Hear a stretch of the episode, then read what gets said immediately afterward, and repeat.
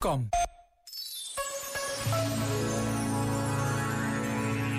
João Batista pressentiu a presença do Salvador, ainda em gestação, no seio da Virgem Maria. E eu? Será que sinto o Jesus vivo na Eucaristia? Já agora, vale a pena pensar nisto. Este momento está disponível em podcast no site e na app.